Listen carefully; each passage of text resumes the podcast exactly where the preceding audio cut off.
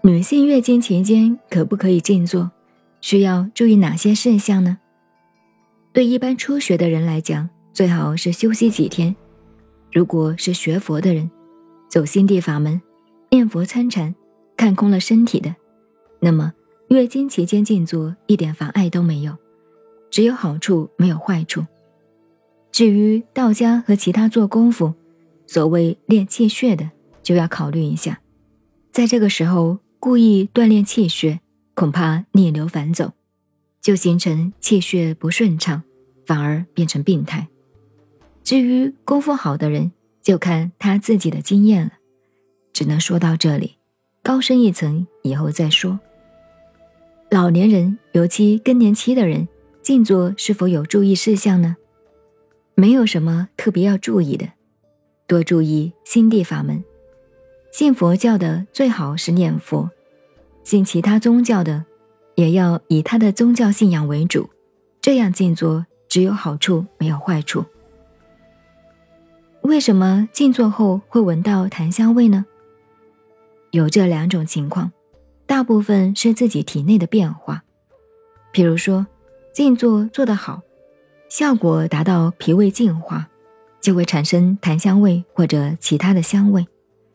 如果肝脏有了好的效果，就会产生一种清香的味道。本来人体内部是香的，都是自己心念不好，生理不健康，所以搞得很臭。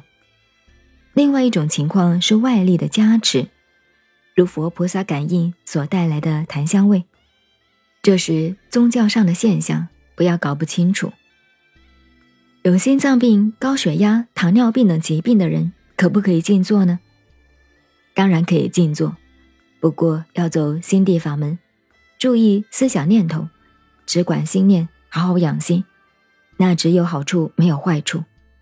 如果想要做各种功夫，就需要有专门内行的人指导。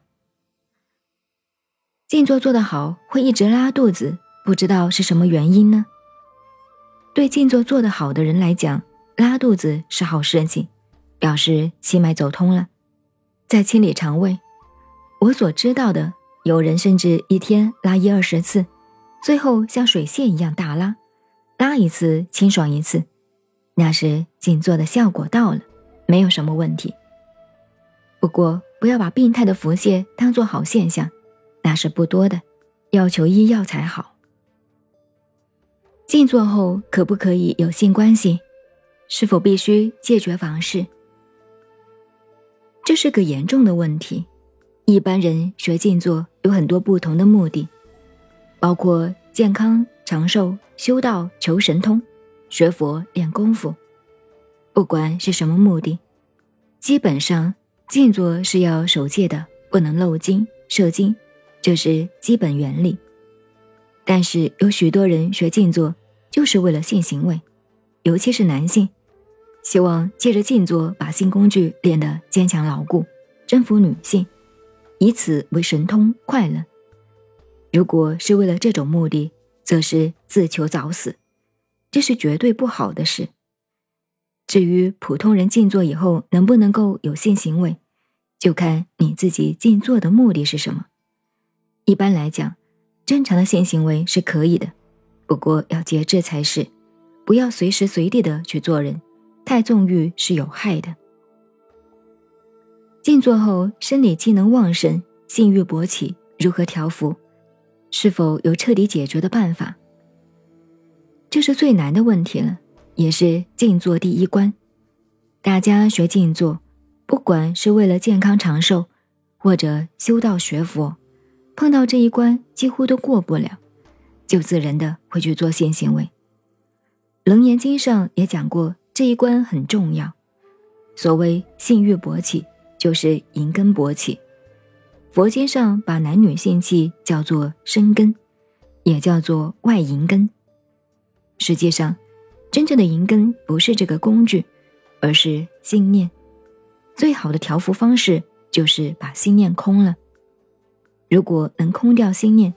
这个不是问题，许多人心念空不了，在工具上面想办法练气功，练各种调伏，是很难达到效果的。